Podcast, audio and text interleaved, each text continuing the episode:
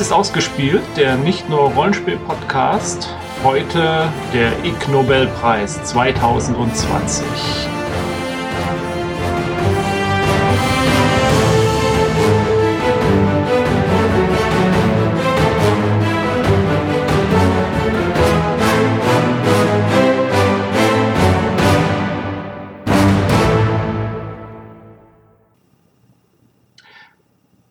ich bin Jens, äh, euer Zeremonienmeister wie jedes Jahr für die Ig Nobelpreise und heute helfen mir bei den Verleihungen sozusagen äh, die Sandra.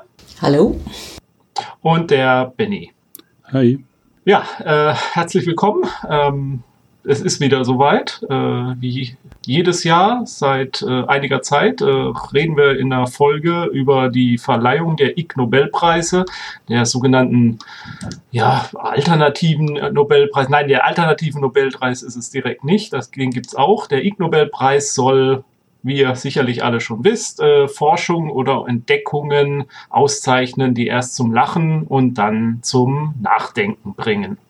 Und das schafft er auch ganz oft, wie ich zumindest finde. Ich bin ein großer Fan dieser ganzen Veranstaltung. Ähm, es werden jedes Jahr zehn Preise verliehen und äh, die Preisträger bekommen einen super tollen Preis. Äh, wisst ihr beide, was das ist? Nein. Äh, eine Million äh, von, von irgendeiner afrikanischen Währung, die nichts wert ist. Ja, eine Million reicht nicht. Es, sind, es ist ein 10 Billionen Simbabwe-Dollarschein. Äh, dafür wurde übrigens, äh, was mir erst neulich bewusst wurde, dafür wurde Simbabwe übrigens auch mal mit einem Wirtschafts-Ig-Nobelpreis ausgezeichnet für die Ausgabe des 10 Billionen Simbabwe-Dollarscheins, als sie eine ganz galoppierende Inflation hatten. Und ähm, was man natürlich noch bekommt, wenn man einen Ig Nobelpreis verliehen bekommt, was noch viel besser ist, äh, man bekommt einen äh, Urkunde, dass man den Ig Nobelpreis bekommen hat. Und diese Urkunde ist immer unterzeichnet von einem echten Nobelpreisträger und wird auch von einem echten Nobelpreisträger oder Nobelpreisträgerin überreicht. Nur dieses Jahr halt nicht, weil dieses Jahr ist ja wie bei so vielem alles ganz anders. Ich weiß nicht, ob ihr von dieser äh, äh, Covid-19-Geschichte schon gehört habt. Nee, nicht, nicht direkt. Was ist das? Ist, hat es auch was mit dem Preis zu tun? Oder? Äh, kommt tatsächlich in den Preisen noch mal ein bisschen drin vor. Okay, dann kannst du es dann ja erklären. Das ist nicht genau, dann kommen wir, wenn wir da drauf kommen. Was die Zeremonie findet normalerweise in einem äh, Theater statt mit 1100 Zuschauern. Dieses Jahr fand sie eben online statt. Äh, in dem Zuschauerraum ist dann halt auch immer eine ganz große Geschichte, dass Papierflieger geworfen werden. Dieses Jahr sah man dann nur Aufzeichnungen von Kindern und Menschen und Forschern auf der ganzen Welt, die halt Papierflieger geworfen haben. Ich habe, während ich mir die Aufzeichnung angeguckt habe, dann selber auch einen Papierflieger gebastelt und habe ihn geworfen. Total überflüssig, aber mir war danach in dem Moment. Ähm, es wird wie jedes Jahr dann. Hm?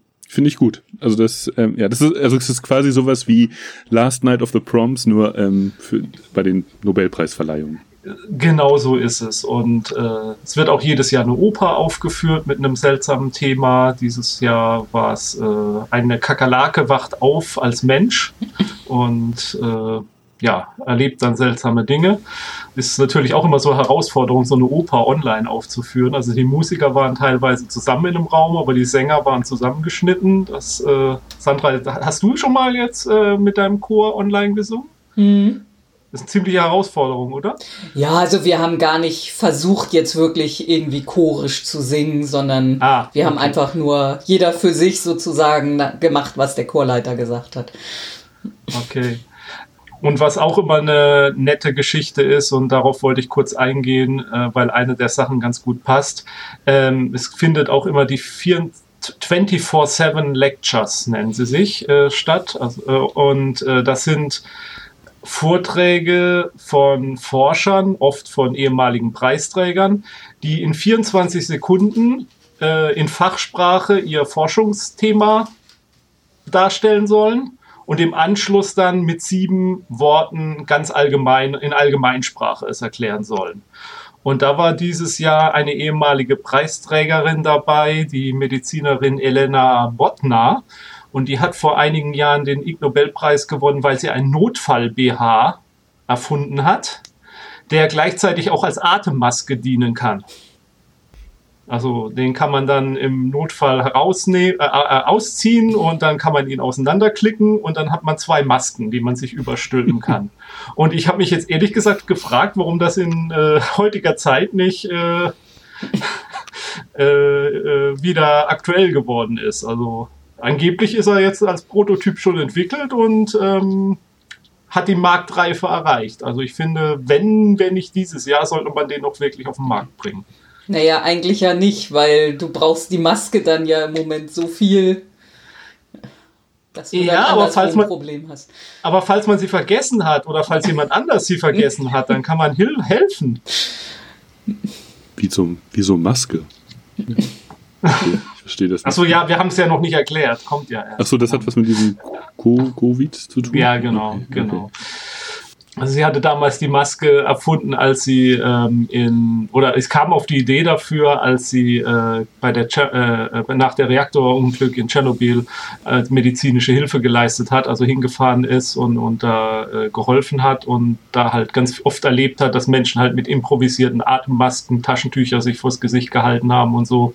Und dann kam sie halt auf die Idee, naja, wäre doch gut, wenn man in so einem Unglücksfall immer was dabei hätte und äh, ja, so ein Büstenhalter ist halt von der Form her passt er dann halt auch übers Gesicht gezogen ganz gut.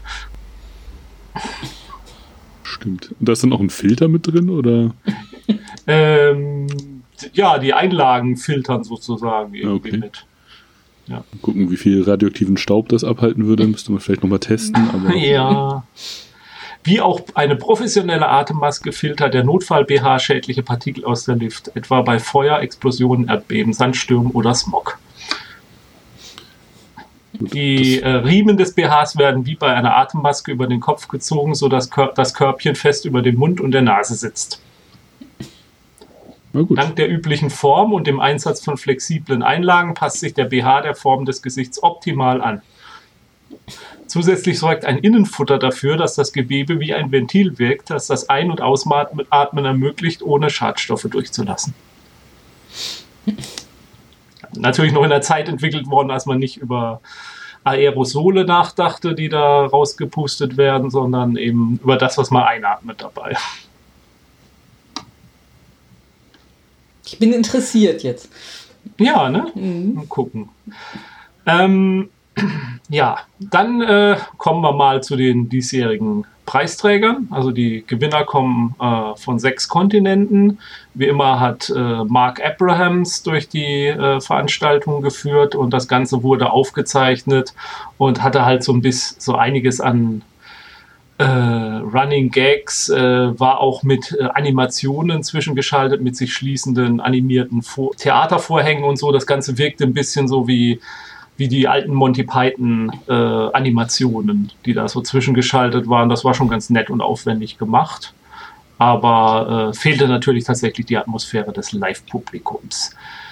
Ja, der erste Preis, äh, der Akustik Ig Nobelpreis, ging nach äh, Österreich, Schweden, Japan, die Vereinigten Staaten und die Schweiz und zwar an ein Forschungsteam für ihr Experiment, bei dem sie einen China-Alligator-Weibchen dazu brachten, in einem lu luftdichten Kammer, die mit Helium angereicherte Luft enthielt, zu brüllen. Okay, das ist kann ich sofort nachvollziehen. Das ist auf jeden Fall ein Preis wert ja, Dinge, die man halt tut, wenn man ein äh, China-Alligator-Weibchen zur Verfügung hat.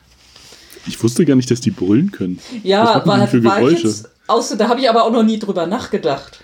Äh, Krokodile gehören tatsächlich zu den lautstärksten Nicht-Vogelreptilien. Okay. Mhm. Ähm, die äh, Erwachsene beiderlei Geschlechts produzieren das ganze Jahr über laute äh, Geräusche, die als äh, Balk bezeichnet werden. Und am stärksten ist diese Aktivität natürlich wann? Während der Brunft? Genau, in der Paarungszeit. Ähm, äh, und äh, es ging bei dieser Forschung tatsächlich darum, eine Hypothese äh, oder eine Theorie zu belegen, wonach, äh, wozu diese Lautäußerungen eigentlich dienen. Und äh, die Idee war, dass dieses Rufen äh, damit der Rufer werben möchte, wie groß er ist. Also Größenunterschiede, die bei der Werbung und bei territorialem Verhalten von Krokodilen maßgeblich sind. Also dass man sich äußert, guck mal, wie groß und stark ich bin, ähm, paar dich mit mir oder äh, bei ähm, territorialen Geschichten halt bleib bloß weg. Und bei Säugetieren und Vögeln äh, gibt es einen Mechanismus zur Erzeugung ähm, von Signalen, die die Körpergröße darstellen. Das ist die Formantenfrequenz oder die Stimmtraktresonanz. Und äh, das ist also bei Menschen jetzt gesehen, die Vielfalt äh, der menschlichen Stimmen, die beruht halt auf dem Klang eines bestimmten, ist, ist halt der Klang, ein, der akustische Faktor in unseren Lauten, das Maßgebliche, wie wir Stimmen unterscheiden können. Äh, sogenannte Formanten sind äh, die individuelle Klangfarbe unserer Stimme prägen und sie entstehen, weil ein Teil der im Kehlkopf erzeugten Tonfrequenz durch die äh, individuelle Form von Rachen und Nasenhöhlen und Mundraum gedämpft wird und eine andere Resonanz erzeugt. Und dass die Form und Volumen dieses äh, dieser Nasenhöhle, Mundhöhle und so werden halt äh, durch die Körpergröße eines Menschen beeinflusst. Also korrelieren damit auch. Ähm, und also kurz gesagt, wer groß ist, der hat ja meist auch eine etwas volltönerendere Stimme als zum Beispiel sehr kleine Menschen. Und ähm, dieser Mechanismus war halt bisher nur von Vögeln und von äh, Säugetieren bekannt und die wollten jetzt forschen, ob das eben auch bei Reptilien auch so ist. Und äh, das haben sie halt gemacht, indem sie da diese mit Helium angereicherte Luft hatten und haben dann halt aufgenommen, wie das klingt, äh, wenn der, wenn dich, wenn das äh, Krokodilweibchen in einem in einer reinen äh, Luftatmosphäre äh, brüllt und wie das klingt, wenn Helium brüllt. Und tatsächlich verschiebt sich dann halt durch dieses äh, Heliumgemisch die Schallgeschwindigkeit wird erhöht und dann klingt das halt äh, in einem ganz anderen Tonfrequenz. Und damit haben sie nachgewiesen, ja, das sind genau die gleichen Effekte, die da entstehen. Und die Wahrscheinlichkeit ist eben groß. Dieses Brüllen dient tatsächlich einfach darzustellen, wie hier, ich bin groß, ich bin stark. Okay. Dazu noch Fragen? Nee, erstmal nicht. Mhm. Äh, die Zuhörer können ja jetzt anhand äh, unserer Stimmen dann auch äh, Rückschlüsse darauf ziehen, wie groß und wie stark wir sind. Können das ja dann gerne mal aufteilen und uns einteilen in äh, ja, Kategorien oder so oder in eine Hitliste, Rangliste, wer wohl der größte von uns ist. Bin mal gespannt, was da rauskommt. Na gut, dann machen wir uns mal auf was gefasst Heiratsangebote. Also wir sind schon alle unter der Haube und haben auch schon Nachwuchs gezeugt. Also bitte haltet euch zurück. Der, genau, das ist, äh, wäre mir auch alles viel zu viel Stress sonst da noch mehr. Der Psychologiepreis ging äh, nach Kanada und die Vereinigten Staaten für die Entwicklung einer Medi Methode zur Identifizierung von Narzissten durch die Untersuchung ihrer Augenbrauen. Ah ja.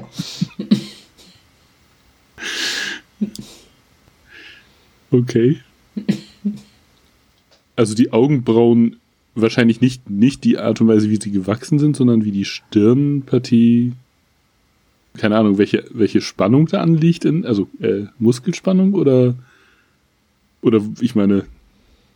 Nee, tatsächlich die Form der Augenbrauen. Also äh, ihr Ergebnis ist, dass dicke, äh, dunkle und dichte Augenbrauen drauf schließen lassen, dass man eher ein Narzisst ist und äh, unter narzisstischen Persönlichkeitsstörungen leidet. Aha. Und ja, das ist ehrlich gesagt eine Studie, die ich, ich, ich habe ich hab versucht, das Paper zu lesen. Ich bin wie bei den meisten Papers hier, die, die ich gefunden habe, an, an der äh, Fachsprache dann auch gescheitert. Äh, dazu fehlt mir einfach der, äh, die wissenschaftliche Ausbildung der ähm, ja, das Fachwissen einfach. Äh, aber soweit ich es tatsächlich verstanden habe, geht es tatsächlich eben um die Form der Augenbrauen. Äh, die haben das getestet mit, äh, glaube ich, 39 Studenten, haben die fotografiert. Also es war schon bekannt aus anderen Studien, dass irgendwie von, vom, im Gesicht erkannt wird von anderen, wird eingeschätzt, wie, wie narzisstisch eine Person ist. Und gleichzeitig hat man mit diesen Personen, die fotografiert wurden, halt einen Test gemacht, der nachweisen sollte, wie hoch der, der Narzissmus ist. Ich bin schon ein bisschen zweifelhaft an dieser Geschichte. Ich mache einen Test und, und stelle dann fest, wie narzisstisch ist, jemand ist mit so einem, einem Fragebogentest. Da das, das ist nicht unwissenschaftlich, aber das ist halt auch nicht der Weisheit letzter Schluss, so will ich es mal formulieren. Und äh, aus diesem vorherigen Forschung wusste man halt, Menschen erkennen wohl, wie narzisstisch jemand ist am Gesicht. Aber sie wollten jetzt genau wissen, woran am Gesicht. Deswegen haben sie halt diese 39 Personen genommen, Bilder gemacht und haben diese Bilder teilweise zerlegt, haben Teile des Gesichts abgedeckt, kamen dann irgendwann zum Ergebnis, es liegt wohl eher irgendwas in der oberen Hälfte des Gesichts. Äh, konnten relativ schnell die Augenpartie dann auch ausmachen, dass es an der liegt wenn man aber dann Bilder von Leuten gezeigt hat ohne Augenbrauen, also nur die Augen, dann war das Ergebnis nicht so gut. Äh, hat man aber die Augenbrauen gezeigt, selbst wenn die Augen abgedeckt wurden, war das Ergebnis halt sehr gut, dass die Leute einschätzen konnten, wie narzisstisch diese Person auf dem Bild wohl ist. Also gibt es in Skandinavien dann weniger Narzissten? Ich glaube, das mit dem Dunkel, das ist eine schlechte Übersetzung. Also das ist mehr dick und, und buschig dicht. und, okay. und mhm. dicht so gemeint. Ähm, äh, da bin ich mir jetzt gar nicht sicher. Also ja, aber vielleicht gibt es in Skandinavien auch einfach weniger narzisstische Personen. Es kann sein. Äh, das Problem mit Narzissten ist halt, die machen oft einen relativ guten ersten Eindruck auf Menschen, Narzissten. Die können sich sehr, die stellen sich sehr gut dar, die, die wirken selbstsicher, aufgeschlossen, freundlich und relativ schnell merkt man aber halt, dass die eher so, naja, gewisse Persönlichkeitstendenzen haben, die in einem Zusammenarbeit, gerade zum Beispiel im beruflichen Bereich, sehr äh, wenig förderlich sind. Also nicht unbedingt die Teamleute und äh, naja, richtig im Privatbereich möchte man mit einem richtigen Narzissten eigentlich ehrlich gesagt auch nichts zu tun haben. Äh, ich habe ja jetzt nun, na ich weiß gar nicht, habe ich dichte, dicke Augenbrauen? Es geht so, oder? Eigentlich nicht so. Also, ja, also schon leicht überdurchschnittlich, würde ich sagen. Ja, aber ich, also ich selbst für mich halte mich eigentlich nicht für wirklich narzisstisch. Aber gut, das müssen andere beurteilen. Also ich, ich kenne einen diagnostizierten Narzissten, also der, der war sogar ja. stationär in Behandlung, das ist ein ehemaliger Kollege von mir. Der ist allerdings auch blond, hat tatsächlich auch eher dichte Augenbrauen, also da würde es passen. Mhm. Und so wie der bist du überhaupt nicht. Gut, bin ich ja beruhigt. Ähm, aber äh, allein anhand deiner, deiner äh, Anekdote können wir ja erkennen, dass das stimmt. Das ist so. Also bei, ja, ja, also, ich weiß nicht, 100 Prozent aller Narzissten, die ich, die ich kenne. ja. ja. Mhm. Äh, ja, also äh, gerade bei solchen Psychologiepreisen bin ich halt echt äh, skeptisch immer, weil ähm, gerade der Bereich der Wissenschaft, also viele Bereiche der Wissenschaft haben Reproduktionsproblem in, äh, wenn die Studien nachuntersucht werden, aber der Bereich hat halt ein ganz, ganz großes. Ich glaube schon, die Studie wurde seriös durchgeführt. Allerdings kann man dann schon mal anfangen, 39 Personen sind vielleicht ein bisschen eine kleine Auswahlmenge. Und äh, ja, es ist ja von vielen Sachen auch beeinflusst. Vielleicht liegt es eigentlich auch daran, dass Narzissten dann vielleicht auch viel mehr Wert auf Körperpflege, Make-up und Rasur legen und dadurch dann natürlich die Augenbrauen vielleicht auch anders erscheinen. Also dass es da gar nicht unbedingt mit dem natürlichen Wuchs der Augenbrauen, sondern dem Pflegezustand der Augenbrauen. Ich weiß es nicht.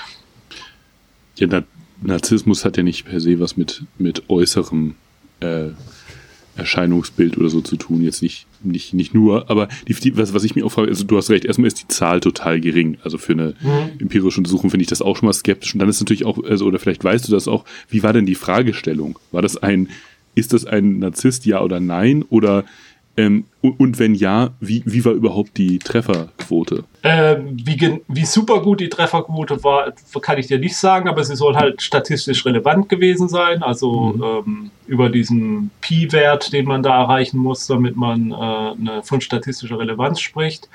Aber ähm, die Methode an sich war wohl tatsächlich, du hast das Bild gezeigt bekommen und solltest einschätzen auf einer Skala, wie narzisstisch ist diese Person. Ah, okay. Mhm. Okay, also es ging sogar um den Narzissmusgrad, also nicht nur ob ja oder nein, sondern auch wie. Okay. Mhm. Mhm. So habe ich es jedenfalls verstanden. Ähm, das hätte ich vielleicht mal zwischendurch einfügen müssen noch oder ganz am Anfang. Normalerweise findet nach der Preisverleihung finden auch Vorlesungen statt, in der die Preisträger ihr Forschung nochmal präsentieren können und erklären können. Die sind die habe ich die eigentlich jedes Mal geguckt, um mir das nochmal ein bisschen besser dann erschließen zu können, worum es geht. Dieses Jahr finden diese Vorlesungen erst im November statt. Äh, und äh, deswegen fehlt mir auch ein bisschen, was ich sonst so habe an Informationen über diesen Preis. Das, wie gesagt, ich muss mir dieses Jahr wirklich alles selbst versuchen anzulesen und scheitere da teilweise an meinem Wissenschaft mangelnden wissenschaftlichen Verständnis auch. Ähm, beim nächsten Preis braucht man aber zum Glück nicht so viel wissenschaftliches Verständnis, nämlich dem äh, Friedenspreis. Der ging an die Regierung von Indien und Pakistan für die gegenseitigen Klingelstreiche ihrer Diplomaten mitten in der Nacht.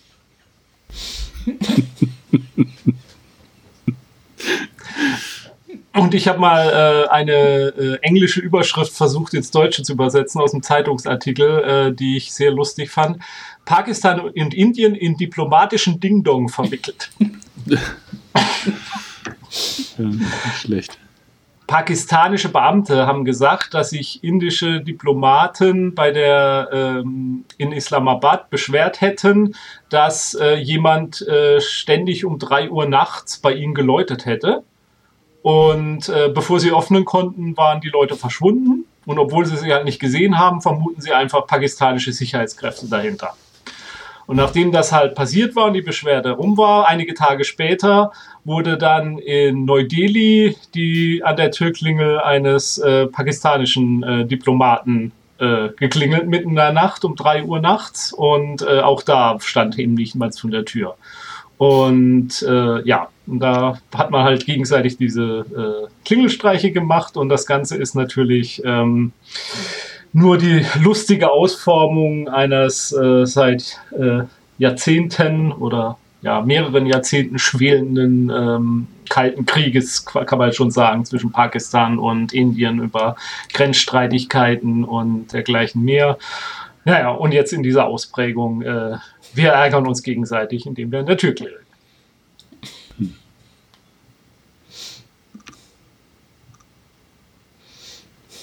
Ob das jetzt so dem Frieden zuträglich ist. Also ich meine, es gibt viele Sachen, die den Frieden sehr viel mehr bedrohen, aber... nee, ich wollte gerade sagen, also Pakistan, Indien ist ja schon potenziell ein ganz schönes... Ähm, also wenn, wenn die sich dann mal entscheiden würden, sich so ganz endgültig zu hassen und zu bekriegen, wäre das schon relativ atomar und so. Also. Ja. Genau, also das wäre jetzt auch mein, mein Witz dann gewesen. Also wenn zwei atomare Mächte schon aufs Knöpfchen drücken müssen, dann doch lieber aufs Klingelknöpfchen. ja, das ist ein gutes Fazit. ähm, äh, in dem Artikel, den ich gelesen habe, das ist, glaube ich, aus dem Guardian gewesen, ähm, da tatsächlich, dass da halt das noch weitergeht, dass die Diplomaten dann halt auch verfolgt werden von Autos durch die Stadt und äh, dass da so ein bisschen Nervenkrieg dann auch stattfindet. Das Ganze äh, erinnert halt an die äh, an die Spielchen halt zur Hochzeit des äh, des letzten Kalten Kriegs zwischen den USA und Russland.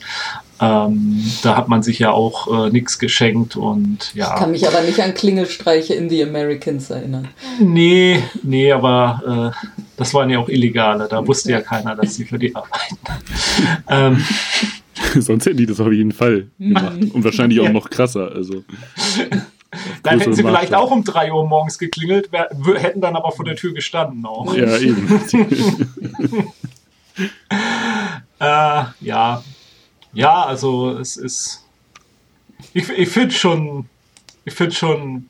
Ich fände es gut, wenn alle internationalen Konflikte auf so einer kindlichen Ebene bleiben würden. Mhm. Gehen wir weiter, wieder zu was Technischerem. Klingeln sind doch ganz schön technisch. Ja, eben, das hat was mit Elektrotechnik zu tun im wahrsten Sinne. ja, aber so eine Klingelschaltung habe ich in der Schule auch schon gebaut. Und wie gesagt, ich habe nicht viel wissenschaftliches Verständnis. ähm, der Physikpreis äh, ging äh, an Forscher aus Australien, der Ukraine, Frankreich, Italien, Deutschland, Vereinigtes Königreich und Südafrika für den experimentellen Nachweis, was mit der Form eines lebenden Regenwurms geschieht, wenn man diesen mit hoher Frequenz in Schwingung versetzt. Er fängt an zu tanzen. Nicht ganz. Achso, ähm, ist das jetzt der äh, Quiz-Teil? Müssen wir raten. Ja, ja, rate mal, was passiert denn dann mit ihm? Ähm, Hinweis, er explodiert nicht. Er scheidet ein Sekret aus, was ähm, Halluzination erzeugt, wenn man es isst. Nee, mit diesem Sekret, äh, wenn man oh. es äh, bestimmten Menschen gibt, sind sie in der Lage, die Raumzeit zu falten. Ah, okay. Ah, ja. Ja deswegen Physik, ne? Genau. also, dann, also dann sind sie quasi wie die Navigatoren in, genau. in, in, in Dune. Exakt. Okay, super. Dann, also das ist, das ist quasi das Spice. Ja. Die Melange. Würmchen sind halt nur ein bisschen kleiner. Ja. Spoiler also man muss. Ach ja, der Film kommt ja bald, ne? Oh ja. Und meine Frau äh, liest gerade das Buch. Aber sie hört dann nach dem ersten auf, oder? Also, ich hätte sie alle da, wenn sie weitermachen möchte. So ist das ja nicht. Also, ich habe mich vor langer Zeit durch alle durchgekämpft.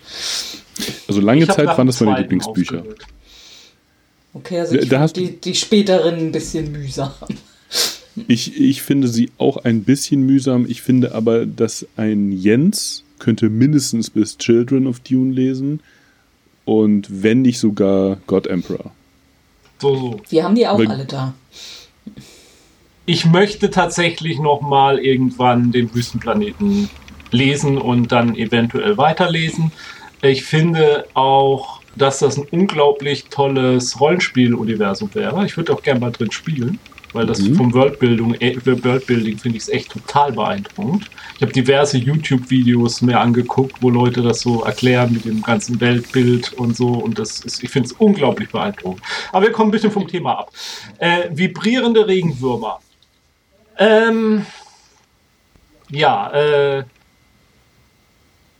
also äh, einer der Forscher hatte halt frühere Forschungen, zielten darauf ab, äh, auf eine Hypothese von ihm, ähm, dass Nervenimpulse, die sich in unserem Gehirn bewegen, nicht eben nicht nur eine Elektro elektrische Komponente haben, sondern auch äh, Schallwellen sind. Also die auf Akusto akustomechanische Wellensolition bezeichnet werden.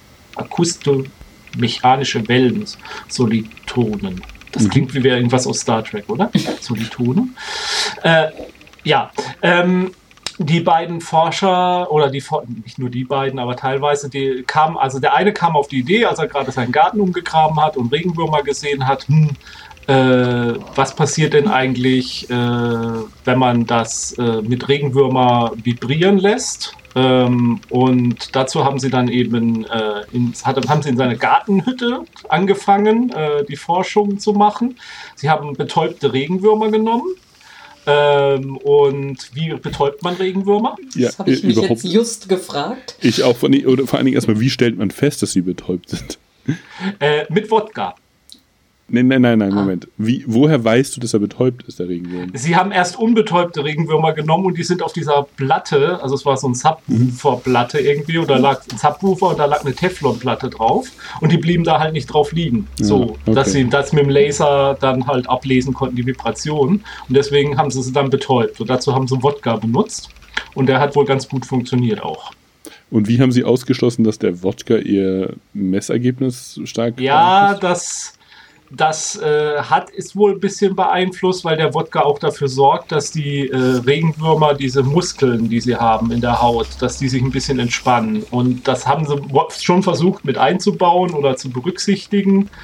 Ähm, aber ein bisschen hat das das Messergebnis tatsächlich beeinflusst weil normalerweise helfen die Muskeln eines Regenwurms dabei, diesen hohen Innendruck, äh, den die in dieser Form drin haben, zu beeinflussen. Also normal, eigentlich ist so ein Regenwurm eine, eine Hülle mit Flüssigkeit drin. Äh, als sie sie vibriert haben, passierte tatsächlich genau das Gleiche, was passiert, wenn man ähm, eine Flüssigkeit vibrieren lässt. Da entstanden dann eine Faraday-ähnliche Welle das ist so eine nicht-lineare stehende Welle.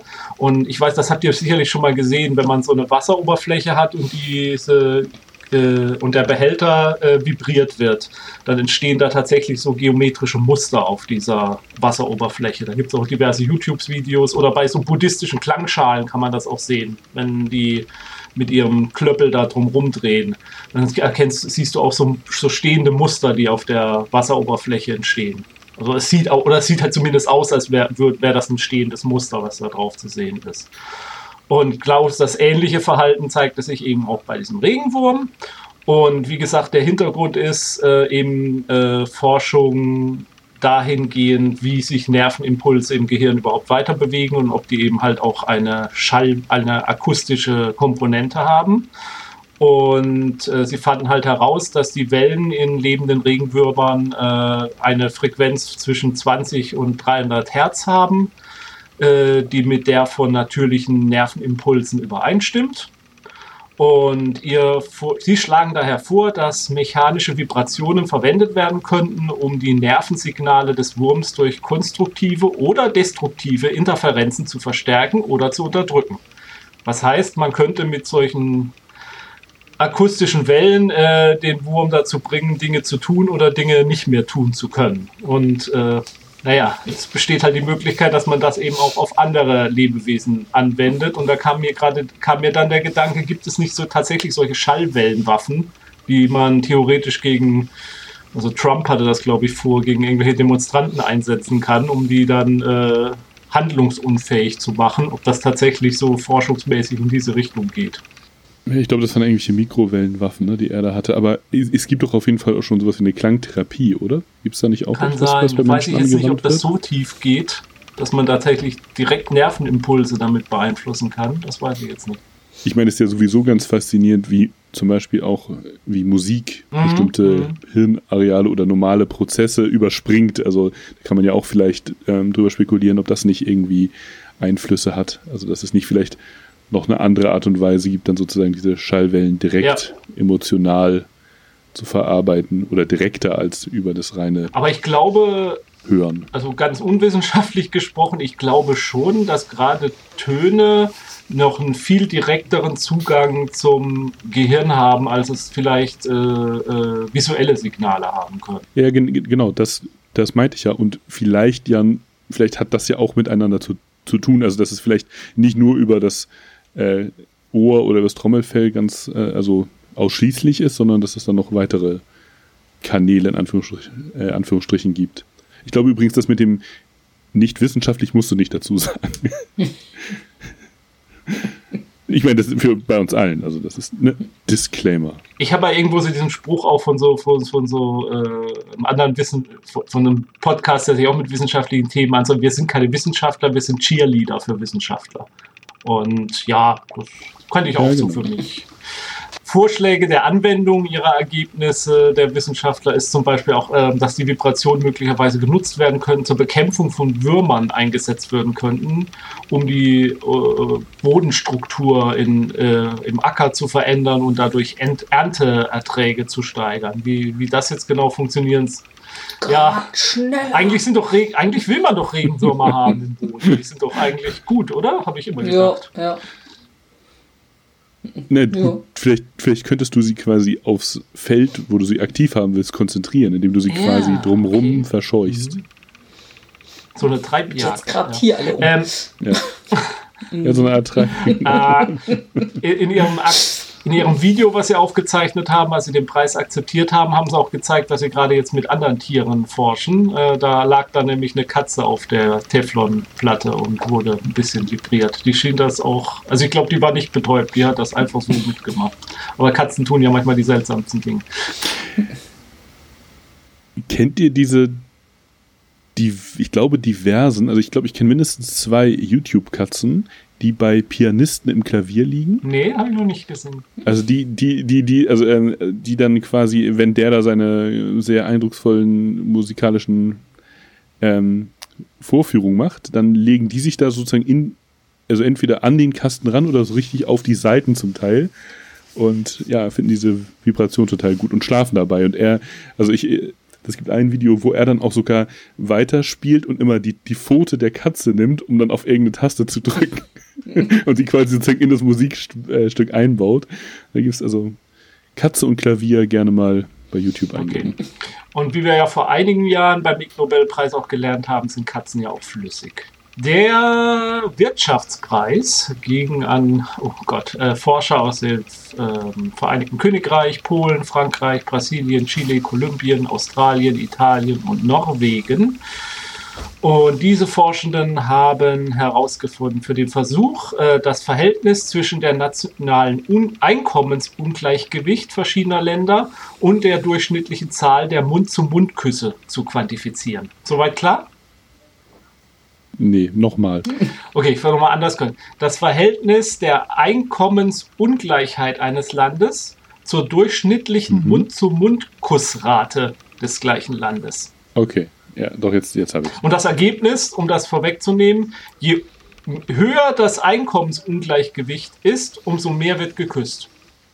Weiß man auch, in welchen Gruppen dann mehr geküsst wird? Oder im Durchschnitt gleichmäßig verteilt? Also es ist eine Un, ist per Online-Umfrage in 13 Ländern und unter anderem auch in Deutschland gemacht worden mit äh, über 3000 mhm. Teilnehmern. Küssen ist halt populärer in Ländern wie den USA oder Brasilien. Also es geht um das romantische Küssen übrigens. Also populärer in Ländern mhm. wie den USA oder Brasilien, wo die Schere zwischen Arm und Reich größer ist, als in Ländern wie, in, wie Frankreich, Deutschland oder Australien. Das war war das Ergebnis. Und ähm, der Hintergrund ist, Evolutionsbiologen glauben, dass der Kuss als Auswahlmittel für Partner dient und hilft, einen gesunden Partner zu finden. Und weil Gesundheit mit besserem Einkommen verbunden wird, wird Küssen in Ländern, in denen ein größeres Ungleichgewicht zwischen den Einkommen besteht, ein noch viel wichtigeres Auswahlinstrument für Partner. Soweit nachvollziehbar? Nice. Ja, klar. Heißt, äh, wähle halt noch äh, äh, häufiger. Äh, wähle noch genauer. Weil könnte ja jemand Armes sein. Und arme Leute sind ungesund und am Kuss erkenne ich sie. Das ist ganz, ganz platt gesprochen. Ich find, das ist so jetzt, eine, ne? Das ist eine Glas halb voll Nachricht. Also das heißt, wir werden uns in Deutschland in absehbarer Zukunft deutlich mehr küssen.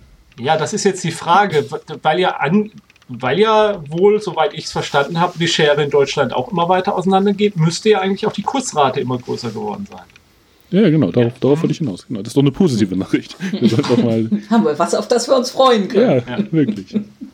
Ja, ähm, ja, was stand hier noch Schönes? Äh, romantisches Mund-zu-Mund-Küssen ist kulturell weit verbreitet, obwohl es kein universelles menschliches Verhalten ist und kann eine funktionelle Rolle bei der Beurteilung der Gesundheit von Partnern und der Aufrechterhaltung langfristiger Paarbindungen spielen. Hm, man kann auch herausfinden, wie gut der andere küsst, mhm. zum Beispiel. Ist auch wichtig für eine langfristige ja, Paarung. Die, äh, die Daten zeigen, dass Küssen in etablierten Beziehungen mehr geschätzt wird als während der Werbung. Hätte ich jetzt auch nicht unbedingt gedacht, aber gut. Aha. Vielleicht muss man sich dann ständig vergewissern, wie lange es der Alte, die Alte noch macht. Kann sein ich weiß jetzt nicht, äh, das ist ja jetzt nur so eine, so eine Online-Umfrage gewesen. Ist jetzt natürlich interessant, ob man das dann nochmal in ähm, kontrollierten Versuchsreihen dann nochmal testet, auch also in Kusslabor. Der Wirtschaftsnobelpreis Nee, Entschuldigung, der Management-Nobelpreis, ja. fast das gleiche. Der Management-Ig-Nobelpreis, muss ich einmal dazu sagen, Entschuldigung. Äh, der Management-Ig Nobelpreis ging an die Volksrepublik China. Und erhalten haben ihn fünf Auftragsmörder für den Abschluss von insgesamt vier Unteraufträgen, jeweils unter Einhaltung eines Teils des Honorars, ohne den tatsächlichen Mord auszuführen. also auch da, also die, es gab für, äh, Killer, die den Auftrag immer weiter an einen Unterauftragskiller vergeben haben. Ich meine, es gibt sogar einen Film, mit dem, der irgendwie so ähnlich heißt, ne? äh, ohne letztendlich jemanden umzubringen. Ähm, und jeder nachfolgende Unter, Subunter, Sub, Subkiller sollte dann eben einen kleineren Anteil erhalten. Ähm, ein Gericht in Südchina hat eben dann sechs Männer wegen versuchten Mordes zum Gefängnis verurteilt. Warum sechs und nicht fünf? Ja, der ursprüngliche Auftraggeber. Genau. Ähm, Also nach Angaben des Gerichts heuerte im Herbst 2013 ein Immobilienunternehmer namens Quinn Yuhi, Yuhi den Auftragskiller Xi Guangan an, um einen Geschäftsmann mit dem Nachnamen Wei auszuschalten. Besagter Wei, also das geplante Opfer, hatte Quinns Firma verklagt und Quinn fürchtete deswegen äh, Menge Geld zu verlieren. Aber dieser äh, engagierte Qui, Xi äh, behielt die Hälfte der 2 Millionen Yuan äh, ein und für die andere Hälfte heuerte er dann einen äh, Killer namens Mo an und bot ihm dafür eben eine Million an. Äh, Mo heuerte danach äh, einen Yang an und der sollte den Auftrag für 270.000 Yuan übernehmen. Yang heuerte äh, einen anderen Yang an, der wiederum nee, Yang heuerte dann nochmal einen fünften Mann an, namens Ling Ling, der dann 100.000 Yuan erhalten sollte, um den Auftrag auszuführen. Äh, Im Jahr 2014, fast ein halbes Jahr nach der ursprünglichen Beauftragung, äh, hinterließ dieser Ling äh, dann dem besagten Opfer Y eine Nachricht mit der Bitte, sich doch mit ihm zu treffen. Die beiden trafen sich dann im Café und Ling sagte zu Wei, also 100.000 Yuan, das ist mir einfach zu wenig Geld, um dich zu töten. Ähm, aber wir können ja mal zusammenarbeiten. Ling und Wei inszenierten dann eben den Tod von Wei, machten ein paar präparierte Fotos, wo er blutig drauf zu sehen war und äh, schickten dann die Fotos, die Aufkraftkette wieder nach oben äh, Wei äh, verschwand oder tauchte unter für zehn Tage. Dann muss ihm die ganze Sache aber wohl irgendwie zu heikel geworden sein. Dann ist er nämlich zur Polizei gegangen. Dann wurden am letztlich vor Gericht die sechs Angeklagten wegen, äh, wegen, vorsätzlich, wegen der Absicht, ander, äh, jemand anderem Absicht, äh, seinen Lebens zu berauben, wurden sie dann zum vorsätzlichen Mord verurteilt. Äh, das Bemerkenswerte an der ganzen Geschichte noch, dass das Urteil nochmal einkassiert wurde nachdem das Gericht wohl von, aufgrund äh, Beweise oder die Polizei sie fehlverhalten hatte. Äh, das wurde dann tatsächlich von, von Experten in China als äh, positives Signal gesehen, dass Gerichte sich doch vielleicht ein bisschen mehr an Rechtsstaatlichkeit äh, ähm, halten würden. Aber im Berufungsverfahren sind sie dann letztlich zu Haftstrafen zwischen zwei Jahren und fünf Jahren verurteilt worden. Nur fünf Jahre? Ja, war ja nur versuchter Mord wohl. Na, eigentlich hat es ja nicht ja. mal wirklich jemand versucht. richtig. Aber, aber in Deutschland kriegt man doch, äh, ist doch versuchter Mord wie Mord, oder? Kommt auf den Grad an, ähm, wie, du, wie weit der Versuch vorangeschritten ist. Also ist tatsächlich die Frage, okay. ob das mhm. schon versuchter Mord ist oder ob das nur, nur unter Anstiftung laufen würde. Mhm. Weil tatsächlich, wie Sandra ja sicher richtig sagt, ist ja niemand äh, Versuch ist ja quasi, dass man, dass ja nur noch ein Element fehlt, bis man zur Vollendung da ist. Also quasi, man hat schon angelegt und äh, lässt es dann aus äh, Gründen, die nicht in seinem eigenen Entscheidung liegen, macht man es dann vielleicht doch nicht. Ja. Also ich könnte mir vorstellen, dass in Deutschland ein ähnliches Strafmaß da zustande kommen würde. Mhm, okay. Ja, also Subunternehmer, immer so eine Geschichte. Ne? Man weiß halt nie, sehr cool. Also ich finde, im ursprünglichen Vertrag hätte der Auftraggeber festlegen sollen, dass er nicht berechtigt ist, Subunternehmer mhm. zu engagieren. Mhm. Und das ist auch ein Verbrauchertipp jetzt hier von uns äh, für alle Zuhörenden. Wenn, egal ob Handwerker oder Killer engagiert werden, überlegt euch wirklich, ob ihr so eine Klausel vereinbart, dass eben keine Subunternehmer den Auftrag tatsächlich durchführen, sondern ihr wollt wissen, wer es macht. Und das ist ja auch eine Vertrauensgeschichte. Gerade beim jemanden beauftragen zum Töten, da, ich finde, da gehört auch Vertrauen dazu. Ja, würde ich schon sagen.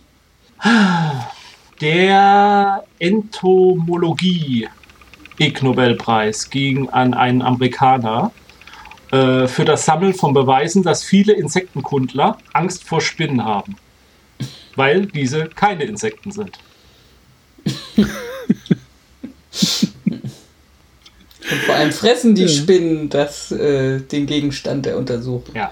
Oder um es mal ganz äh, kurz zusammenzufassen, ich meine, der ist sogar original von mir, der Spruch. Sechs Beine gut, acht Beine schlecht. Der ist von dir, der Spruch? Ja, also der ursprüngliche Spruch ist natürlich von äh, aus äh, Animal ja, Farm. Farm der Tiere. Aber äh, ich jetzt diese Ummünzung auf diese Sache. Also Insekten haben ja sechs Beine, Spinnen haben acht Beine. Das ist ja das, was sie so äußerlich ganz eindeutig unterscheidet.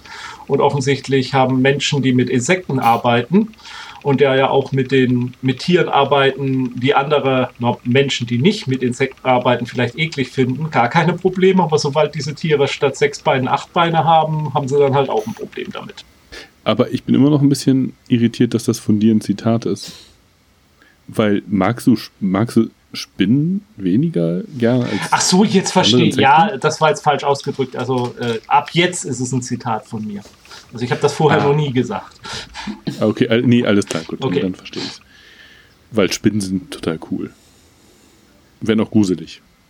Also das Ergebnis, also dieser äh, der, der, der Preisträger ist selbst Arachnologe und hat halt festgestellt, dass viele seiner Ethmologen äh, Kollegen, also äh, der Insektenkundler, äh, oder hat festgestellt, er meinte zu bemerken, dass die Angst haben vor Spinnen. Und das hat ihn ein bisschen verstört, weil er dachte, wie gesagt, Leute, die mit so Krabbeltieren umgehen, äh, die sind ja vielleicht äh, desensibilisiert worden. Also die sind dann nicht mehr so äh, anfällig für Ekelgefühle und Angstgefühle vor solchen Tieren und äh, war davon verstört und hat deswegen halt mal angefangen, eine Studie dazu zu machen. Hat befragt, hat, äh, hat einteilen lassen, was sie denn so eklig finden an Spinnen, wie eklig sie Spinnen finden, hat sie dann auch befragt teilweise, woher der Ekel kommt, seit wann er schon besteht und so und hat halt festgestellt, nö, also bloß weil man gut mit Insekten kann, heißt das noch lange nicht, dass man gut mit Spinnen kann. Und dass Spinnenangst eben nicht dadurch beseitigt wird, dass man viel Umgang mit Insekten hat. Äh, Im Gegensatz zur Allgemeinbevölkerung, bei der eben Insektenangst und Spinnenangst oft Hand in Hand gehen, sind bei Insektenkundlern diese Phänomene eben ganz klar trennbar. Und was wohl, wie gesagt, was halt äh, sowohl in, äh, Insektologen als auch normale Menschen angeben, was sie an Spinnen hassen äh, oder als angsteinflößend empfinden und am häufigsten halt so ihr, ihre Unberechenbarkeit, ihr äh, Verhalten, also schnelle, ruckartige Bewegungen und eben die körperliche Erscheinung, viele Beine und haarig. Das, äh, da, da ist dann irgendwo die Grenze erreicht, was so ein Mensch ertragen kann. Evolutionsbiologisch ist das vielleicht dem geschuldet, dass das ganz gut war, dass Menschen auf solche Getier, wenn sie ihm begegnet sind, äh, mit, äh, mit extremen Gefühlen reagiert haben, weil die ja vielleicht eine Gefahr darstellten. Ähm, heutzutage, gerade in unseren Breitengraden, ähm, sind Spinnen natürlich, äh, wenn ja, wie, wie, du sagst, eigentlich ganz faszinierende und nützliche Tiere, denen man mit Respekt und äh, begegnen sollte. Ja, wobei das wird sich ja jetzt auch ändern, ne? Warum? Achso, wegen eingewanderter ja, Tierarten? Oder was? Richtig, genau. Mhm. Ähm, wenn, wir haben ja noch einen Südafrika-Podcast auf der To-Do-Liste. Ja. Ne? Mhm. Da erzähle ich dann ähm, mal die Spinnengeschichten, die ich da erlebt habe. Mhm. Die würden jetzt aber das hier ganz zu einem Grusel-Podcast machen. Ja. Aber ich höre jetzt raus, du hast prinzipiell auch kein Problem mit Spinnen. Nee, also ich glaube schon, dass ich diesen, dieses genetische, also dieses, ähm, ich habe eine gewisse Hemmschwelle, sie mir sozusagen über die, also in die Hand zu nehmen oder ja. so. Aber das ist kein Ekel in dem Sinne. Es ist irgendwie was, oder wenn es Ekel ist, ist der von, von der Ratio total überlagert. Aber ich, ist es für mich keine entspannte Sache, sie über die Hand krabbeln zu lassen. Ja. Vor allen Dingen, also gar nicht mal bei spe speziell jetzt Vogelspinnen, sondern auch, ähm, also e e egal welche Spinne. Aber ich finde sie ähm, super cool und faszinierend und ähm, also die Fähigkeiten, die sie haben, die Spinnenseide und die Art und Weise, wie sie jagen, super effizient und ne, ich finde das total beeindruckende Viecher. Also ja. Und vor allen Dingen finde ich Insekten meistens bescheuerter, weil sie ähm, gerade die, die fliegen und pieksen die nerven total. Ähm, und Sandra, wie ist bei dir mit Spinnen eigentlich? Ja, seit wir hier auf dem Land wohnen, äh, habe ich da ein relativ dickes Fell entwickelt. Also ich muss schon zugeben, wenn ich irgendwie, ich, äh, also wir schlafen ja unter einer Schräge, wenn sich dann da plötzlich eine abseilt oder so vor dem Gesicht, das muss ich nun auch nicht haben. Aber solange sie irgendwo in der Zimmerecke sitzt, sind sie mir durchaus willkommen. Also wir haben ja in so ziemlich allen Zimmerecken Spinnen sitzen. Also ich kann sie auch ganz gut anfassen. Tatsächlich trage ich sie dann auch manchmal raus. Ich kann sie ja so an den Beinen und so das anfassen. Ja, die, die größeren, ja, das mache ich ja. auch. Ekligste, was ich in letzter Zeit oder wo ich mich wirklich mal richtig erschreckt habe vor der Spinne, dass ich im Bett lag und ähm, auf einem elektronischen Lesegerät gelesen habe, dessen mag ich nicht nennen mag und ähm, im Dunkeln halt und dann sich eine Spinne zwischen meinem Gesicht und dem Lesegerät abseilte von oben. Da habe ich mich doch sehr verjagt. Wo, wobei da muss man dann ja einfach nur mal kurz Tick machen und dann äh, ziehen, dann entscheiden sie sich ja dann ganz spontan doch woanders hinzugehen und krabbeln super schnell wieder hoch. Meistens, also ich weiß nicht, nee, da, da hätte ich keine Angst vor. Aber gut, Verzeihung. Ich weiß auch nicht, ob man Angst sagen kann oder ich bin halt ein Mensch, auch der sehr schreckhaft ist. Und äh, das war halt für mich so ein Schreckmoment. Danach war es dann auch gut wieder, aber das ist so dieser Moment halt, dieses, ja, überrascht werden. Was ich ja witzig finde, um mal kurz nochmal die, den, den, die Nerd-Abzweigung hier zu nehmen, ist, dass wohl Peter Jackson ja ähm, äh, arachnophobisch ist und ähm, diese, die äh, hier Shelob-Kankra-Szene im im Herr der Ringe, die hat wohl also sehr, sehr, sehr viel Überwindung für ihn gekostet, die zu drehen. Und das kann ich nachvollziehen, weil die finde ich ist auch gerade was diese, diese, diese Angstbilder angeht, ziemlich gut gelungen. Mhm. Ähm, ich ich habe auch von, von Kollegen gehört, zum Beispiel, oder Bekannten, die, die wirklich auch Schwierigkeiten haben mit der Szene. Wenn, also wenn du eine leichte Arachnophobie hast, bist du anscheinend für diese Herr der Ringe glaube, das ist in Rückkehr des Königs, ne? Das ist ja anders als in den Büchern, glaube ich. Mhm. Ich glaube, es ist im dritten Teil. Genau, also das ist für die wohl ziemlich belastend, sich das anzugucken. In unserem letzten äh, Der eine Ring-Abenteuer hatten wir gerade eine Begegnung mit den großen Spinnen des Düsterwaldes, die ja Verwandte von, von Kankras im Prinzip sind. Und wir haben ja auch einen Spinnenphobiker dabei. Ich habe also auf zu drastische äh, Beschreibung und ich habe, äh, ich habe dann mal drauf verzichtet, äh, ihn irgendwie von kleinen Spinnen überkrabbeln zu lassen. Und Apropos körperlichen Belastungen, ähm, der Medizinpreis ging an die Niederlande und Belgien ähm, für die Diagnostik und Entdeckung der Misophonie, dem Hass auf Geräusche das Leiden ähm, anderer Menschen zum Beispiel kauen zu hören. Habe ich zumindest schon mal von gehört, dass es Menschen gibt, die da so gar nicht mit können. Ich habe einen Kollegen, dessen Sohn damit Probleme hat. Der sitzt teilweise mit Kopfhörern auf dem, äh, also mit, mit so Mickey-Mäusen auf den Ohren beim Essenstisch, weil er es nicht ertragen kann, dass er andere Menschen essen hört. Und ich habe auch schon von Podcastern gehört, bei denen sich Leute beschwert haben, dass sie während der Aufnahmen mal irgendwer gegessen hat und dass sie das nicht ertragen konnten. Also gehört hat man davon schon.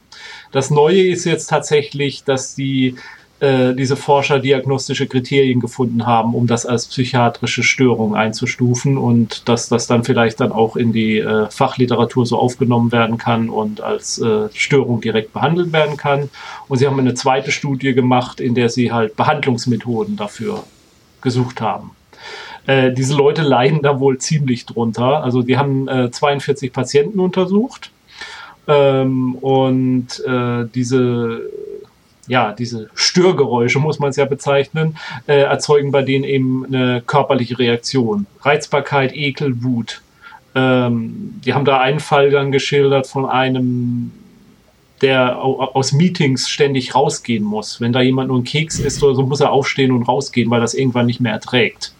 Ähm, und äh, die haben zum Beispiel auch keine, keine Gehör mehr, also die haben kein Leiden, das ihr, ihr Hörvermögen oder so irgendwie einschränkt. Also das wurde auch untersucht. Es hat keine, äh, es ist, dem liegt keine physische Störung vor, sondern es ist wirklich eine psychische Störung, die da äh, vorkommt.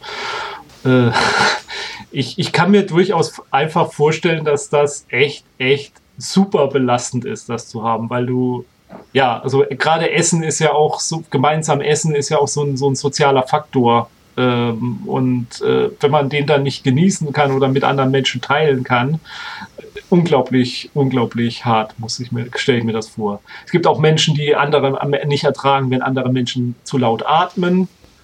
äh, und da geht es jetzt nicht darum, dass einer in der Bahn neben einem sitzt und äh, blöde schnauft oder die, den Rotz hoch und runter zieht. Das ist halt ein störendes Geräusch, sondern ganz normale menschliches Verhalten einfach nicht mehr ertragen werden kann. Ja. Macht das Zusammenleben schwierig. Ja. Leidet einer von euch beiden darunter? Nee, ich, ich wollte ich wollt aber gerade sagen, jetzt zahlt es die äh, Berufsunfähigkeitsversicherung dann, ne? wenn, das als, wenn das als, echtes, echt, als echte Krankheit anerkannt ist. Ich meine, ich, ich, ich musste gerade an den Typen denken, der immer aus dem Meeting rausgeht und stell dir mal vor, das ist sein Job, sich die ganze Zeit zu mieten. Ja, ja. Und das kann er dann nicht mehr machen. Naja, vielleicht er könnte man auch einfach dazu übergehen, keine Kekse mehr beim Meeting zu haben. Ja gut, wenn es nur die Kekse sind, dann geht das ja. Ja. Aber sowas wie Geschäftsessen oder sowas wird dann mhm. natürlich schon zum Problem. Genau. Ähm, und äh, nicht, dass ich das gut finden würde, aber wenn man das von Kollegen weiß, ist es natürlich äh, äh ein leichtes, die zu mobben, ne? Wie man dann immer Apfelkauend da reinkommt. Das war jetzt wieder dein, äh, dein Serviceanteil, ne? Yes. Also acht, achtet mal drauf bei den Kollegen, wenn die da empfindlich sind. Das wäre ein guter Hebel um sie zu mobben. Ich glaube, dass meine Frau da vielleicht so ganz, ganz, ganz latent drunter leidet. Auf jeden Fall ist sie deutlich sensibler, wenn es so ähm, um Beobachtung bei anderen Menschen geht, wenn die Geräusche machen. Okay. Ähm, auch beim Essen, so, so zum Beispiel Sachen ähm, so mit Gabel an den Zähnen oder sowas berühren. Äh, Sachen, die, die, also klar, wenn das extrem ist, man wirklich so die Gabel immer an den Zähnen rauszieht, also ich kann das dann nachvollziehen, wenn sie sagt, was sie meint. Es wäre mir nur nie aufgefallen. Mhm. Also vielleicht hat die sowas. Ne? Aber das ist auch eine Sache, mit der ich teilweise Probleme habe. Also ich habe echt extreme Probleme mit so kratzenden Geräuschen. Ähm, ich weiß, meine Eltern hatten früher einen Kochtopf, wenn der auf dem Tisch stand und da Suppe rausgeschöpft wurde und diese Kelle an der Wand da hochschabte und die war so rau irgendwie. Also allein nur das Reden darüber, da läuft es mir jetzt schon wieder eiskalt den Rücken runter. Das war so ein ähnliches Geräusch wie dieses Kratzen auf der Tafel. Aber nicht ganz so intensiv, aber es war für mich echt die Hölle. Also wenn, wenn aus diesem Topf geschöpft wurde, musste ich rausgehen aus dem Zimmer. Ich habe das nicht ertragen. Ich habe mir auch immer Gedanken drüber gemacht, dass ich diesen Topf mal irgendwann aus dem äh, äh, heimlich beseitige oder so. Äh, ja, also da habe das, das sind so Sachen, die, die mich äh, sehr äh, ähm, beeinflussen. Und ich kann, sobald ich festgestellt habe, dass irgendwo ein Geräusch ist, kann ich mir auch einreden, dass ich mich dran störe. Und, und kann mich da so richtig ranfressen an dieses Geräusch. Also das, das, mhm. das kann ich schon. Ich merke es nicht oft im Alltag, aber ich habe diese Momente dann tatsächlich auch mal. Ich weiß nicht, ob das da, sag ich mal, auf dem Spektrum der Misophonie äh, äh, gehört oder ob das was ganz normal Alltägliches ist, einfach eine gewisse Überempfindlichkeit. Naja, behandeln sollen oder der Vorschlag der Forscher, wie man es behandeln soll, ist äh, mit kognitive Verhaltenstherapie, kognitive Verhaltenstherapie, äh, Desensibilisierung, ähm, sich ganz bewusst solchen Situationen auszusetzen und versuchen sie zu ertragen und dann sich ranarbeiten, also zehn Minuten da zu sitzen in der Bahn wie, und, und zuzuhören, wie jemand Kaugummi kaut und äh, sich langsam ranarbeiten, daran zu hören. Ähm, ja, ja, was soll ich sagen? Ich, ich möchte mit solchen Leuten nicht unbedingt tauschen, die da richtig drunter leiden. Ja, du kannst ja nochmal für unsere Zuhörer diese die Geräusche, die du beschrieben hast, dann im Post einfach reinschneiden, dass sie sich das, ne, dass sie sich das besser vorstellen können. Ich kann ja mal gucken, ob meine Eltern diesen Topf noch haben. Ja, genau. Obwohl ich habe richtig Angst vor diesem Topf. ja, du kannst das auch als Therapie begreifen. Das dann so ein du kannst das mal ausprobieren, ob das wirkt, wenn du ja. dich dem aussetzt regelmäßig. Mhm. Ich guck mal, ich guck mal, ob ich da was finden kann. Ähm, der medizinische Ausbildungspreis ging an Brasilien, das Vereinigte Königreich, äh, Indien, Mexiko, Belarus, USA, Türkei, Russland und Turkmenistan. Zähl doch einfach auf, wer nicht beteiligt war. Naja, fällt euch an den Ländern was auf? Nein. Also Preisträger sind äh, Jair Bolsa, Bolsonaro, aus Brasilien, Boris Johnson aus dem Vereinigten Königreich, Narendra Modi aus Indien, Andrés Manuel López aus Mexiko, Alexander Lukaschenko aus äh, mhm. Weißrussland, Donald Trump aus den USA, Recep Tayyip Erdogan aus der Türkei und Wladimir Putin aus Russland und äh, wie heißt er, Gurban Guli Berdimuhamedo aus Turkmenistan, äh, die die Covid-19-Virus-Epidemie genutzt haben, um der Welt beizubringen, dass Politiker eine stärkere Auswirkung auf Leben und Tod haben können als Wissenschaftler und Ärzte.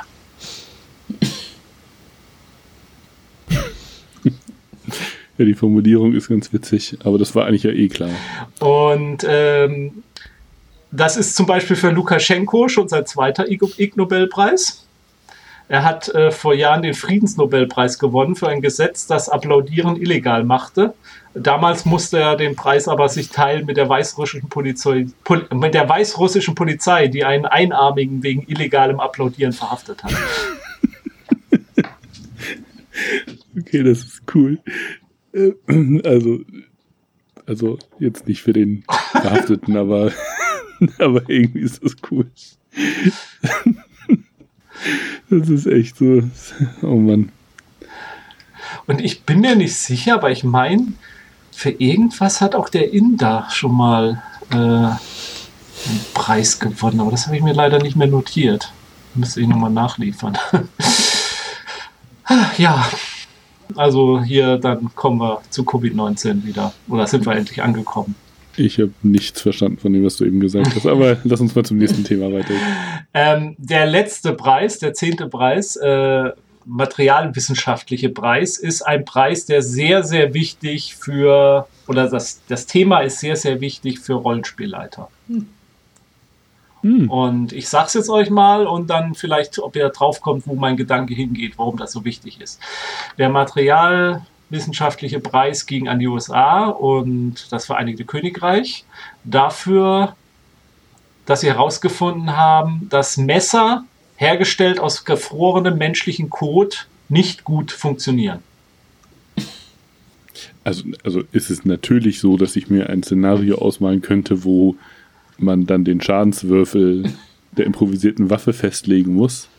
Aber ich glaube nicht, dass du darauf hinaus willst. Naja, ein bisschen schon. Also Rollenspieler kommen ja auf die wahnwitzigsten Ideen und dann sind sie da vielleicht, äh, in, ähm, hat man ihnen alle Messer weggenommen, die sie so haben und sie sind da in der Arktis und dann sagen sie, haha, ich kack jetzt hier in den Busch.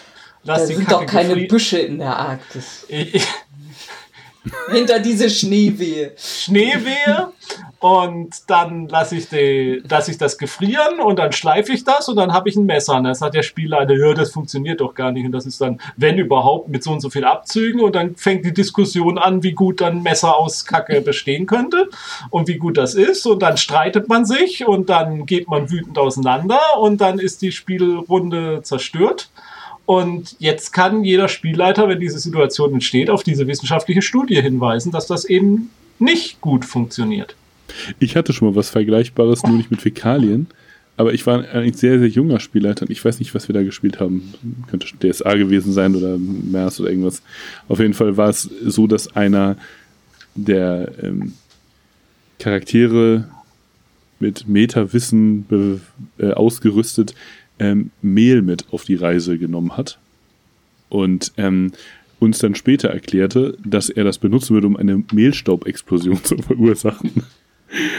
Und ich habe bis heute keine Ahnung, wie effektiv das wirklich ist, also äh, welche Art von Verpuffung und welche Kraft da freigesetzt werden könnte oder würde, wenn man eine Mehlstaubexplosion verursacht. Also ich habe nur mal gehört, dass es früher tatsächlich Mühlen äh, explodiert sind wegen solchen Mehlstaubexplosionen, dass das ein Problem genau, war. Das, Aber wie ja. leicht man das und ob man das ja. mit einem Paket Mehl erzeugen kann.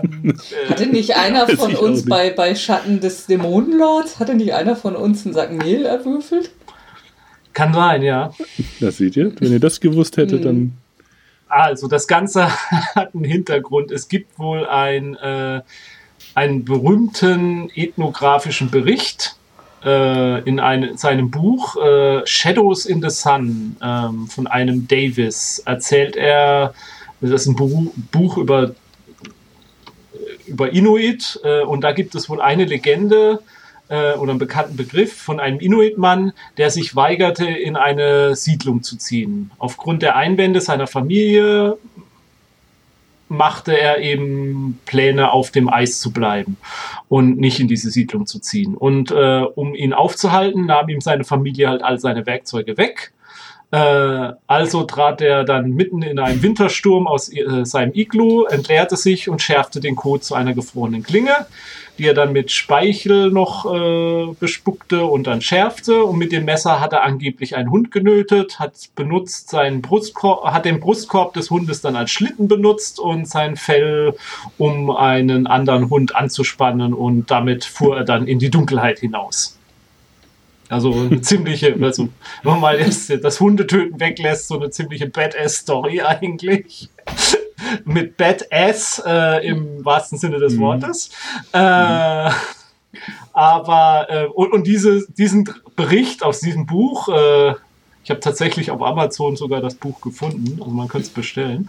Da äh, haben sich diese Forscher halt beschäftigt und haben quasi eine praktische archäologische also äh, Forschung gemacht und wollten mal feststellen, ob da dran was äh, wirklich dran sein kann. Es gibt nämlich noch einen dänischen Polarforscher namens Peter Freuchen.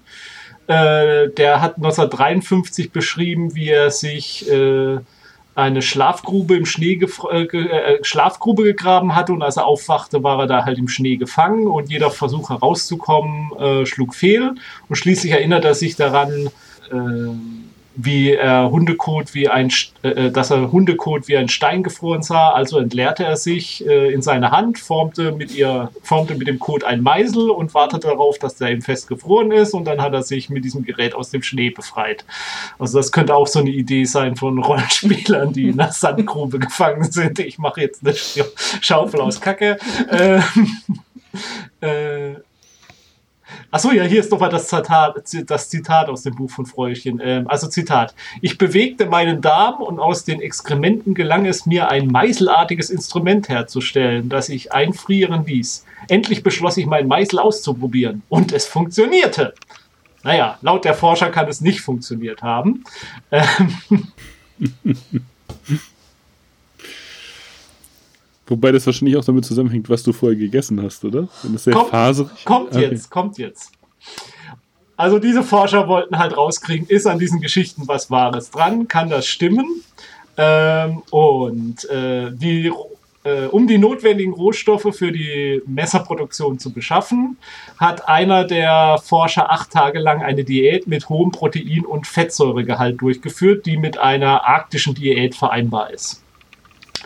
Die Inuit essen nicht nur Fleisch von See- und Landtieren, und, ähm, sondern eben halt äh, zum Beispiel auch Obst und Gemüse, was dann halt an ein, zwei Tagen der acht Tagen halt auch der Fall war, dass er sowas zu sich genommen hat. Ähm, die Rohstoffsammlung begann dann am vierten Tag und wurde dann eben über die nächsten fünf Tage regelmäßig fortgesetzt.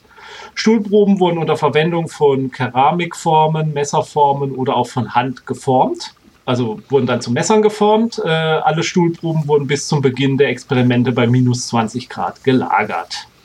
Äh, sie beschafften sich dann Schweinehaut, Muskeln und Sehnen und diese wurden dann auch mehrere Tage bei minus 20 Grad gelagert.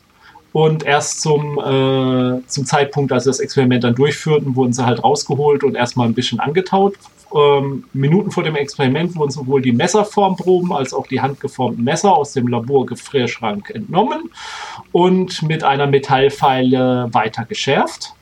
Die Messer wurden dann einige Minuten in minus 50 Grad Trockeneis eingegraben, um sicherzustellen, dass sie vor jedem Versuch des Schneidens ausreichend gefroren waren. Die Studien wurden vom Institu äh, Institution ja, International Biosafety Committee der Kent State Universität genehmigt. Ähm, und dann begann sie mit ihrem Schnittexperiment mit der Haut und kam zu dem Schluss, dass äh, und auch bei nachfolgenden Versuchen mit Muskel und Sehnen, dass das eben verfolgbar war, wenn uns, äh, also dass die Messer keine Haut schneiden konnten. Und bei äh, Muskel und Sehnen haben sie es dann halt auch nochmal überflüssigerweise probiert und selbstverständlich konnten sie die halt auch nicht damit schneiden. Äh, weder die Messerformproben noch die handgeformten Messer konnten Haut durchschneiden, war eben das Ergebnis. Ähm, ja, und dann wiederholte Verwe äh, Experimente unter Verwendung der Stuhlproben eines anderen Teammitglieds, dessen Ernährung eher westlich war, äh, kam zu keinem besseren Ergebnis. So eine Scheiße. So eine Scheiße. genau. Ja. Wieder was gelernt. Ne? Ich, äh, also da fällt mir jetzt auch nichts mehr weiter zu ein. Ich habe etwas Angst vor dem Bild, was du für diese Folge wählen wirst. Ja, also bei der Preis, also die, die, die ganzen Teilnehmer an der Studie haben äh, ihren Dankespreis auf der Toilette sitzend äh, sozusagen das Video aufgenommen. War dann auch sehr lustig. Konnte man auch nochmal die unterschiedlichen äh, kulturellen Toilettenbereiche äh, äh, sich ansehen war ganz, ganz witzig. Ja, also es waren ja beste Voraussetzungen, also mit Metallpfeile dann noch nachgefeilt und alles, das konnte ja der Inuit gar nicht haben. Also von daher war es ja eigentlich sogar, selbst wenn es geklappt hätte, hätte man sich noch fragen müssen, kann man es mit improvisierten Mitteln auch schaffen. Aber selbst unter besten Bedingungen hat es eben, ja, schneidet der Scheiß halt. Hm. Die Frage stellt sich natürlich, kann man sonst was Sinnvolles damit anfangen, wenn es gefroren ist? Man kann es zumindest jemandem an den Kopf werfen. Ein W6 plus zwei Schaden. Mhm. Auch der psychologische Schaden mhm. muss ja auch noch mit berücksichtigt werden. Ja, das waren die Ig Nobelpreise dieses Jahr. glaub, Herzlichen Glückwunsch an alle Gewinner. Mhm. Herzlichen Glückwunsch, wenn ihr, ihr nicht gewonnen habt. Und wenn ihr gewonnen habt, mehr Glück im nächsten Jahr. Ich glaube, so ähnlich ist immer die Verabschiedung am Schluss. Ich glaube, ich brauche gar nicht fragen, was euer Liebling davon ist, von den Preisen. Weil das so klar ist oder so unklar? Ich hätte jetzt gedacht, der letzte haut's raus nochmal. Nö. Nee? Ich hätte jetzt die Regenwürmer gesagt. Ja? Hm. Ich müsste die Liste nochmal sehen ein abschließendes Bild zu machen. Okay. Also ich finde, äh, also für mich liegt auf der Hand, dass der letzte Preis der richtige ist. Ich finde den scheiße. Ja? Ja, die Regenwürmer waren gut. Das mit den. Nee, ich, ich müsste jetzt wirklich nochmal alle Überschriften durchgehen, um. Aber ich, ich meine, man, man könnte es wahrscheinlich an der Waveform erkennen, wo ich am meisten gelacht habe. Vielleicht müsste ich hier mal durchscrollen. Ist auch, eigentlich sind sie alle ganz. Mhm. Wo ich würde sagen, es gab bessere Jahrgänge. Ich fand letztes Jahr lustiger, muss ich auch sagen. Aber vielleicht ist es auch dem. Mhm. Wäre wär es auch 2020 gar nicht angemessen, wenn das zu lustig wäre. Tatsächlich, äh, ich werde das, glaube ich, auch nochmal machen. Ähm, falls wir nächstes Jahr wieder Ig Nobelpreise haben wollen, auf der äh, Webseite äh, ist auch ein eine Möglichkeit gefunden, da suchen sie nach Spenden, weil ihnen dieses Jahr natürlich äh, das Geld von der Veranstaltung abhanden gekommen ist, äh, wo sie sonst ihre Eintrittskarten verkaufen. Ähm, sie haben zwar einiges an Sponsoren gefunden noch, die ein bisschen das finanziert haben, aber wie, wie so viele andere sind sie natürlich durch die ganze Geschichte auch in Geldnöte geraten. Also wer diese jährliche Sendung ganz lustig findet äh, und auch möchte, dass wir da nächstes Jahr nochmal was zu machen, der kann sich ja mal überlegen, äh, ob man da vielleicht einen kleinen Ubolus hinterlassen möchte. Äh, wie gesagt, ich werde das demnächst auch nochmal tun. Hab's noch nicht getan, aber fest vorgenommen, da auch nochmal meine Unterstützung zu zeigen. Es gibt auch ein paar Bücher über den Ig Nobelpreis, vielleicht kann man da ja auch was kaufen, sonst das unterstützt sicherlich auch. www.improbable.com So ist die Webseite. Aber das verlinken wir ja auch noch in dieser Folge. Jo, gut. Dann bedanke ich mich fürs Zuhören. Vor allem für euch, bei euch beiden, fürs äh, mit, Mitlachen und Mitdiskutieren. Das war sehr interessant. Dann hören wir uns, was die Ig Nobelpreise angeht, hoffentlich im Jahr 2021 und haben in dem Jahr dann hoffentlich auch viel mehr zu lachen als dieses Jahr. Tschüss. Tschüss.